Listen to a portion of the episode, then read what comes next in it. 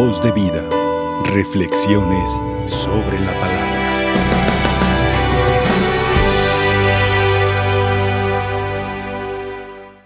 Unidos, queridos hermanos, con nuestra Madre, la Iglesia, que hoy nos invita, nos sugiere que celebremos la fiesta de la cátedra de San Pedro Apóstol.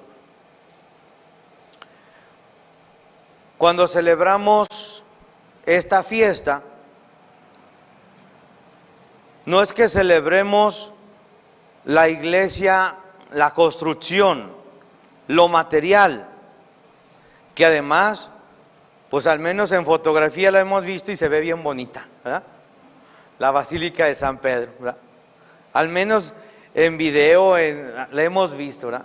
Los que ya fueron, pues ya se cercioraron y vieron aquel eh, ícono de la fe. Es un ícono de la fe. ¿Cuántos ladrillos se utilizaron? Atrás de cada ladrillo que se utilizó es una profesión de fe, es un, un signo de fe. Hemos escuchado que en ocasiones hay personas que dicen, ¿por qué la iglesia no vende todo lo que tiene como objetos, objetos valiosos allí en la Basílica de San Pedro, ¿verdad? Y con eso acabamos con todos los pobres. Y a mí una persona me hizo ese comentario. Entonces yo le dije, estoy de acuerdo contigo, pero dice, hay un, hay un dicho muy conocido, dice, el buen juez por su casa inicia. A ver, muy bien. Vamos haciendo una lista de todos los bienes de tu casa que vas a poner en disposición a los pobres. ¿Quieres donar tu celular? Porque ese celular que traes cuesta como 12 mil pesos. Podríamos comprarte uno de 3 mil más o menos, y los otros los usamos para la despensa.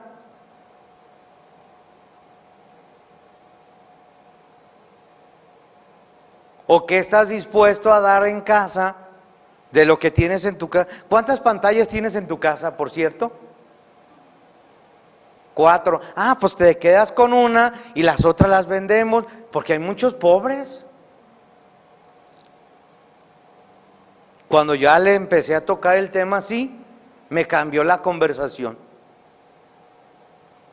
Es que cuando se trata de opinar, todo mundo opina, ¿verdad? Por ahí vi una imagen en las redes sociales en donde hay tres filas. Y una fila, los que todos, los que opinan, todos los que opinan. En la segunda, los que nomás piensan, piensan. Y es menos, era, los que opinan son muchos, los que piensan son pocos y los que ayudan son mínimos. Celebrar, queridos hermanos, la cátedra del apóstol San Pedro, ha de saber usted que son cuatro las cátedras que merecen gran cariño y respeto por su antigüedad en la iglesia, en la ciudad del Vaticano, en este caso la ciudad de San Pablo, perdón, la cátedra de San Pablo Tramuros, la cátedra de Santa María la Mayor, la Basílica de San Juan de Letrán, que para conocimiento de ustedes saber que esa es la cátedra del obispo de Roma. En este caso, cuando hay un cambio de pontífice, automáticamente el que, el que es el pontífice de la Iglesia Universal es el obispo de Roma, que a su vez esa es su cátedra, la cátedra de, en este caso dijimos, de San Juan de Letrán. Y la que hoy celebramos es la de San Pedro, apóstol. No celebramos, hermanos, la construcción, no celebramos, no, celebramos con alegría, celebramos con alegría que nuestra madre la iglesia, así como dice esta gente, pues hay que ayudarle a la gente pobre, hay que darle, y hay que acabar con eso. A ver, permíteme, hay, hay cosas que están ahí en ese lugar, que por cierto hay unos amigos que anoche me hablaban para que les diera la bendición, porque van precisamente a hacer como una, una peregrinación por lugares sagrados, y me dijeron, dice, ¿qué me sugiere? ¿Qué nos sugiere, señor cura? Le sugiero que la, lo que van a hacer, la peregrinación que va a hacer, aumente su fe. Aumente su fe. Que sepan que esos íconos de la fe nos recuerda que en el paso de la historia, en el paso de los tiempos, ha habido hermanos cristianos enamorados de Dios y que han querido, han querido construir cosas muy bellas para Dios. Te aseguro que esas mismas personas, esas mismas personas que han construido y edificado cosas muy bonitas para Dios, siempre han tenido presente a los pobres también. O sea, no nada más han construido, no nada más han dado el dinero para la construcción, también le dan a los pobres.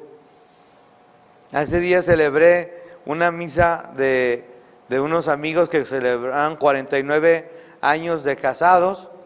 No digo los nombres porque les quito el cielo. Ah, porque el, novio dijo, este, el novio, ¿verdad? porque cumplía 49, dice, Padre, eh, ¿cuándo pone las flores de su parroquia? Porque he visto que en su parroquia cada ocho días tiene flores. Fíjese que esta semana creí que lo más conveniente no voy a comprar porque la verdad mejor prefiero comprar la despensa de los pobres.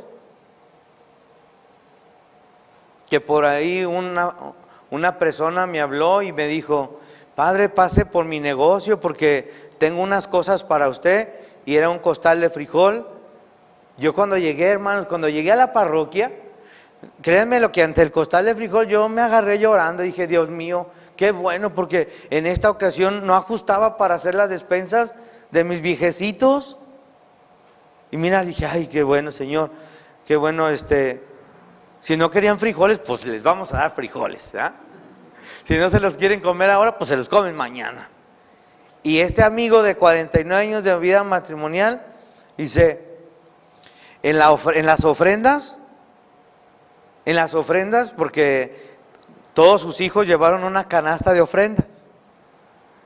Y en las ofrendas uno llevaba un cáliz, uno llevaba un copón, llevaban un ornamento, llevaban, o sea, cosas que eran para el servicio del culto.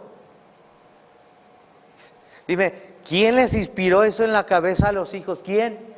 Dios.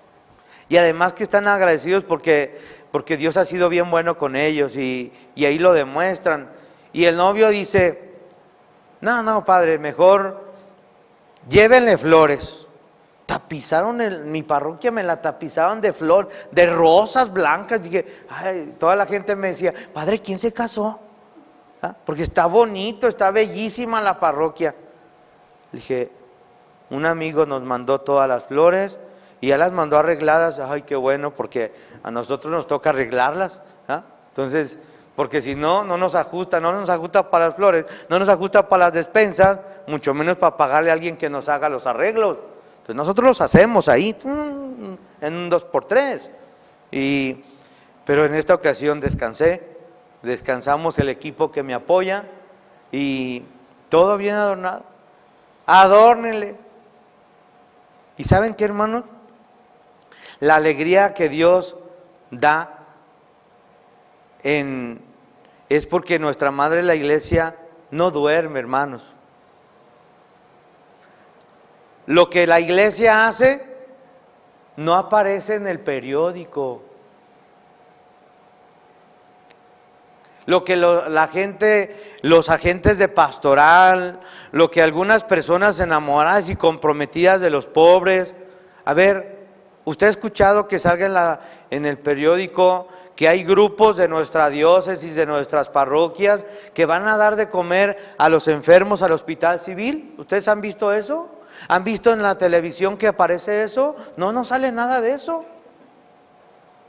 No sale nada de eso. Esos grupos que incluso hay un grupo que se llama las Canarias y los canarios, ellos van vestidos de amarillo todos y van a visitar a nuestros hermanos eh, a presos. ¿Quién sabe eso? ¿Quién sabe eso? ¿Quién sabe de cuántos hermanos sacerdotes van a los hospitales y confiesan a los enfermos? Y a mí, por cierto, el, sábado pasado, Dios me dio la gracia de un amigo, me habló su familia y me dice, padre, pues este chisco está muy grave, estamos esperando nomás la hora de la partida. Si no, no, no, no, ahorita vamos, vamos rápido. Le hablé a unos amigos de la parroquia, dije, ¿me acompañas? ¿Quién sabe eso? ¿Quién? ¿Quién sabe todas esas? Nadie sabe, solo Dios. Fuimos. Cuando llego con mi hermano, amigo que está en la cama ahí en el hospital, ¿saben cómo me recibió? Sonriendo. Sonriendo, una sonrisa, dices, ah, dije, ¿por qué te encuentro así? Lo confesé, lo ungimos, le dimos la comunión, le dimos la indulgencia plenaria que se da en peligro de muerte. Dos, tres horas después de que estuve con él, Dios lo llamó a su presencia. ¿Quién sabe de eso? ¿Quién sabe de, cuántos hermanos hemos metido al cielo, hermanos? ¿Quién sabe de eso? De eso nadie habla. Ah, pues es lo que celebramos en este día, la cátedra de San Pedro, porque el Evangelio que hemos escuchado, Cristo a Pedro le entrega las llaves. Las llaves que le entrega Cristo a Pedro son las llaves para hacer el bien a la humanidad el bien, hacer el bien a la iglesia, hacer el bien. Usted sabe que en, África la iglesia, las obras de beneficencia que tiene, las obras de, de beneficencia que da, y no importa si no es católico, no importa que no sea de la iglesia, no importa, y la iglesia está haciéndolo.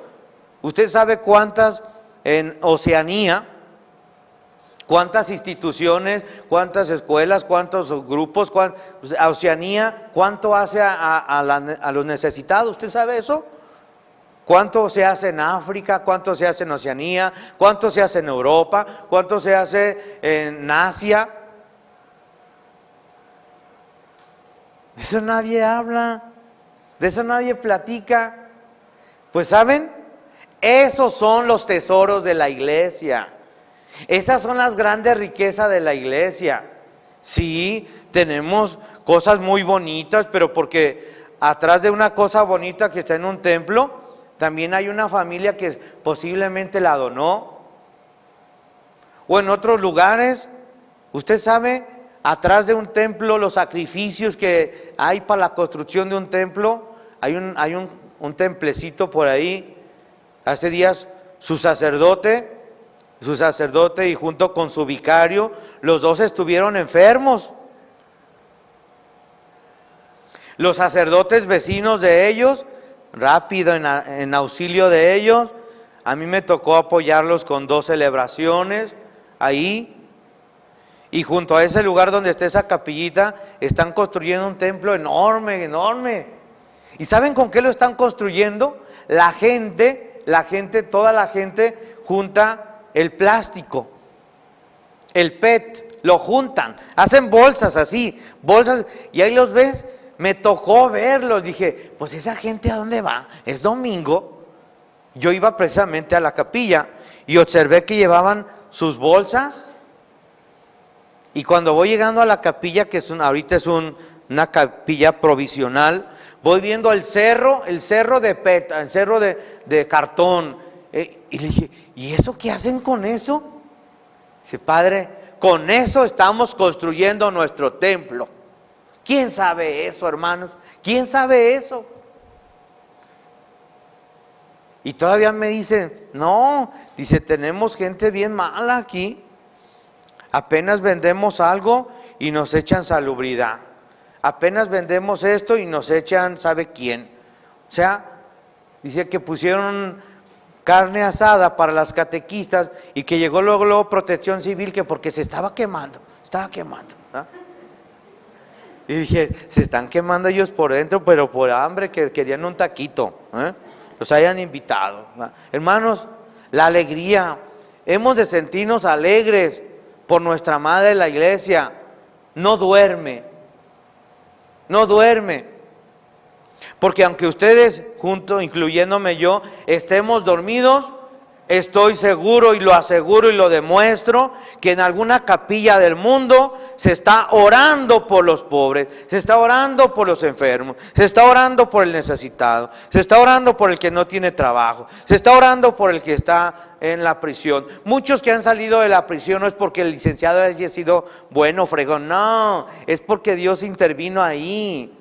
Muchos que han salido del hospital, no porque sus papás, ¿cuánto quieres? ¿Cuánto necesitas para la operación? Lo que ocupes. No es eso, es que Dios te ha dado la oportunidad a recuperar la salud y te alegres por la, la alegría y nuevamente entiendas que las cosas de Dios son así, son silenciosas.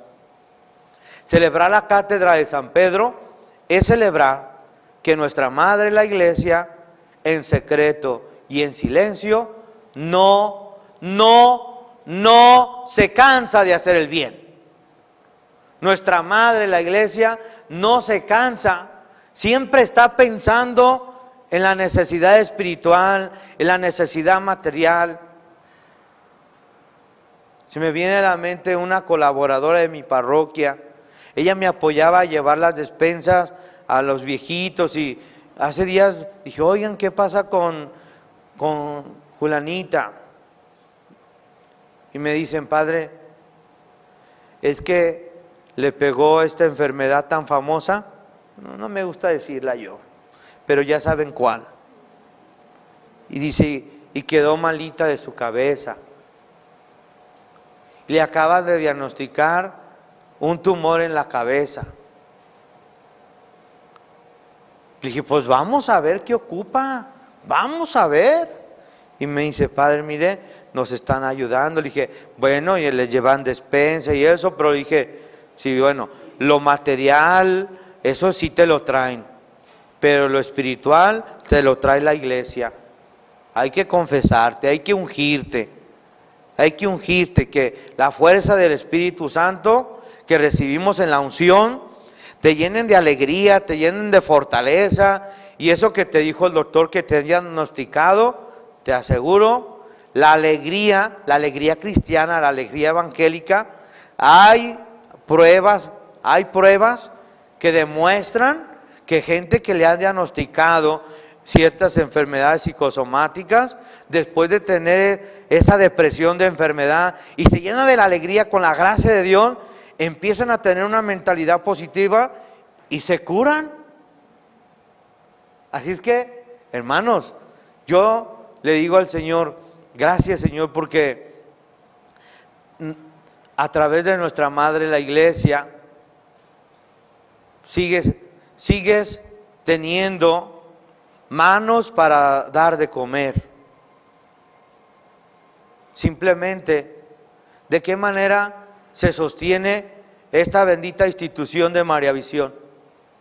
¿De qué manera? Nadie sabe, nadie sabe. Dios sí sabe.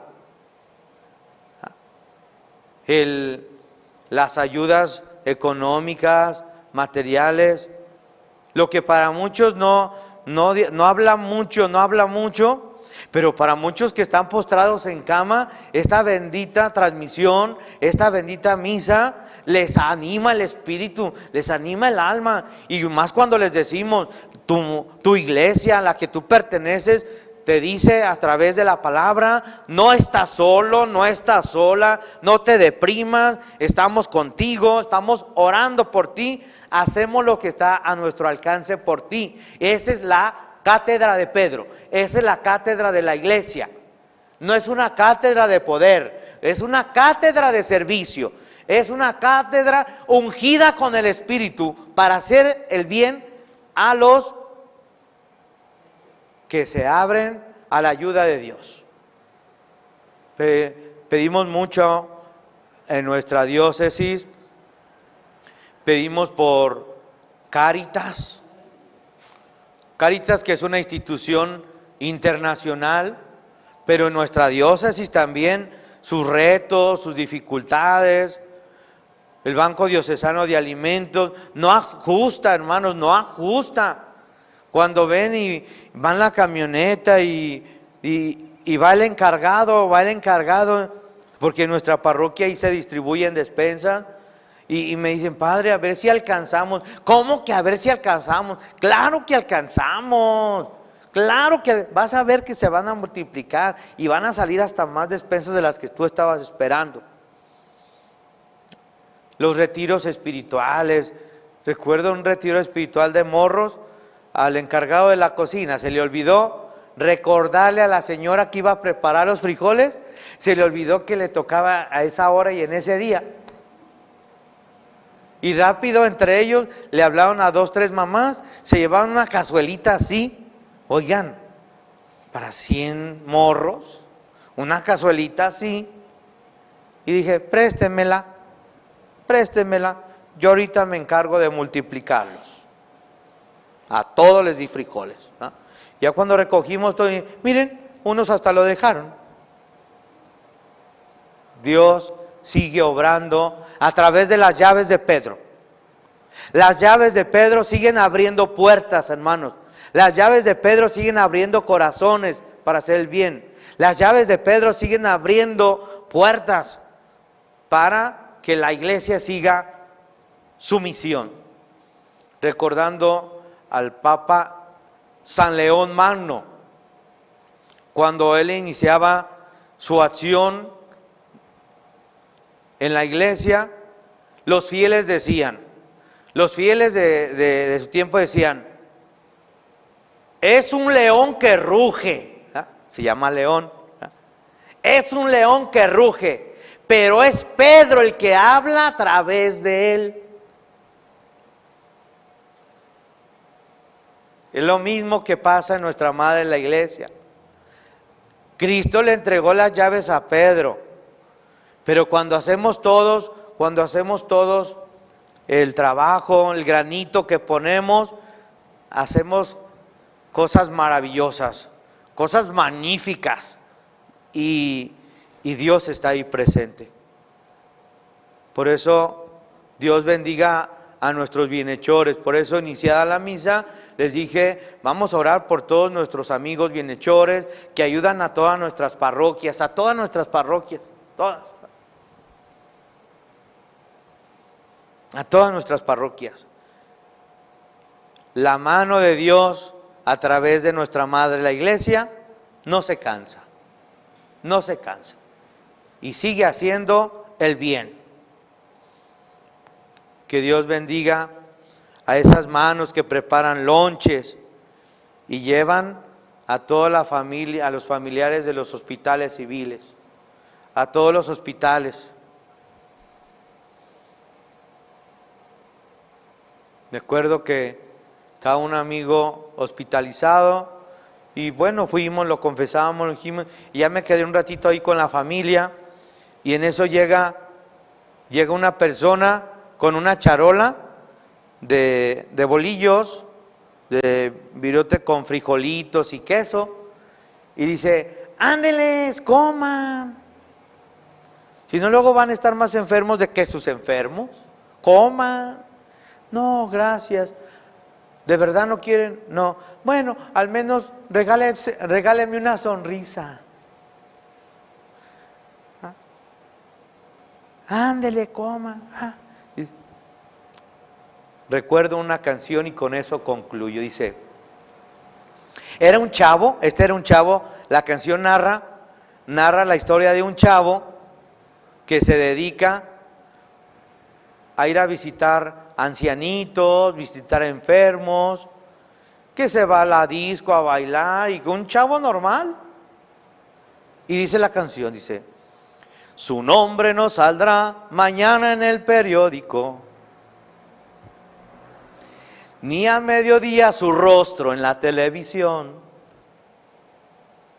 pero les aseguro que mi amigo es un héroe. Esos que dan la vida por amor.